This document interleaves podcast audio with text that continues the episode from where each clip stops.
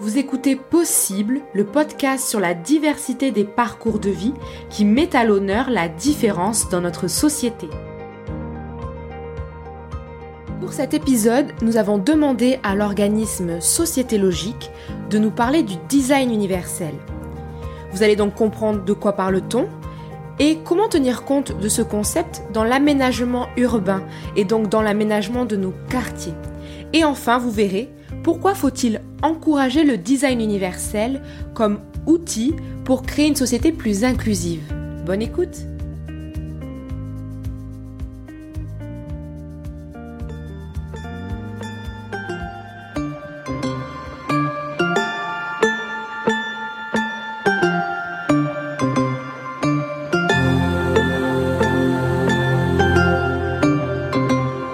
Le design universel en aménagement urbain par société logique. Premièrement, le design universel, qu'est-ce que c'est? Le design universel, ça consiste à concevoir des produits, des services ou les lieux qui nous entourent en prenant en considération les besoins de l'ensemble de la population. Ça peut concerner les moyens de transport collectif. Par exemple, la station de métro à proximité de votre travail est-elle équipée d'ascenseurs permettant aux parents avec leurs poussettes aux voyageurs avec leurs bagages et aux personnes se déplaçant en fauteuil roulant d'y avoir accès. Il peut aussi s'agir des sites web que nous consultons.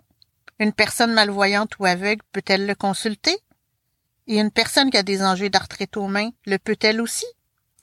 Pour qu'un site web soit accessible à tout le monde, tous les cas de figure doivent avoir été envisagés et pris en compte lors de la conception et programmation du site.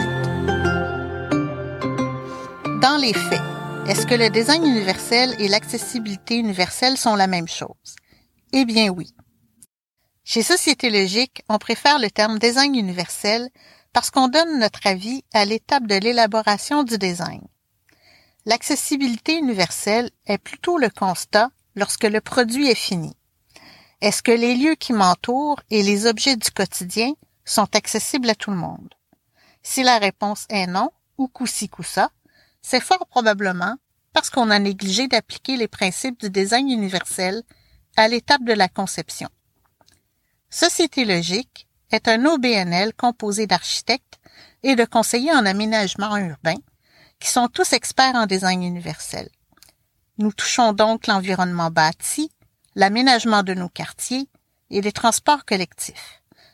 Nous faisons la promotion du design universel dans nos champs de compétences et appuyons les municipalités et les institutions dans leur mise en œuvre de l'accessibilité.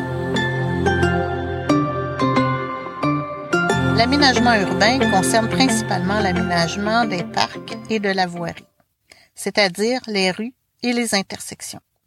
Peut-on traverser les intersections de façon sécuritaire? A-t-on assez de temps pour traverser un grand boulevard? Est-ce que les principales intersections sont munies de feux sonores pour faciliter la traversée aux personnes ayant une déficience visuelle? Les coins de rue ont-ils des bateaux pavés pour qu'une personne en fauteuil roulant puisse descendre et monter sur le trottoir? Les trottoirs sont-ils assez larges pour permettre à tout le monde d'y circuler confortablement, d'autant plus quand on doit respecter la distanciation physique? Sont-ils assez larges pour que les municipalités puissent y installer le mobilier urbain? Par exemple, les abribus, bancs, poubelles et pots de fleurs sont-ils en bordure du trottoir? Si on veut que les gens qui se déplacent en fauteuil roulant puissent continuer leur trajet sans devoir faire de manœuvres compliquées ou rebrousser chemin, le trottoir doit être laissé libre d'obstacles. Un parcours dégagé est aussi essentiel pour les personnes aveugles. Ça évite qu'elles se cognent ou se retrouvent désorientées en contournant les obstacles. Ça permet aussi à l'ensemble des citoyens de se balader sans souci.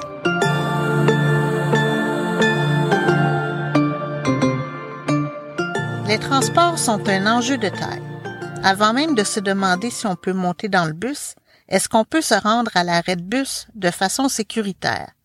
Rappelons-nous qu'il n'y a pas des trottoirs partout. Et les stations de métro que vous souhaitez utiliser, ont-elles des escaliers qui rendent difficile ou impossible l'accès à certaines personnes comme les personnes âgées? Les parcs font aussi partie de l'aménagement urbain. Les sentiers du parc sont-ils constitués d'un revêtement ferme pour faciliter les déplacements d'une personne qui a du mal à marcher ou qui utilise un fauteuil roulant? Le sentier est-il également délimité des deux côtés pour faciliter les déplacements des personnes qui ont une basse vision? Les sentiers sont-ils bien éclairés pour que chacun se sente en sécurité? Sont-ils déneigés l'hiver pour permettre un accès à longueur d'année? Et est-ce qu'il y a des tables à pique-nique construites de façon à ce qu'une personne en fauteuil roulant puisse y prendre place tout en restant assise dans son fauteuil?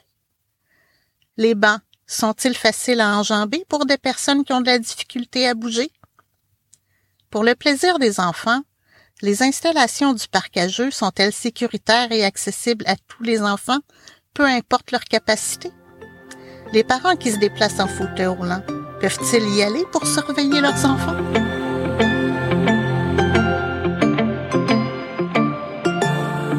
Le design universel, c'est un excellent moyen de créer une société qui ne laisse personne derrière.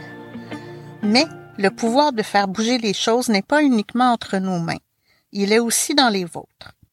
Vous pouvez informer votre entourage des avantages que le design universel peut leur apporter dans leur propre vie. Vous pouvez aussi participer aux consultations publiques et revendiquer le droit d'avoir accès à des lieux inclusifs. Ou encore, aborder les journalistes pour qu'on parle du design universel dans les médias. C'est aussi important de remercier les municipalités qui font des efforts pour rendre l'environnement inclusif et sécuritaire.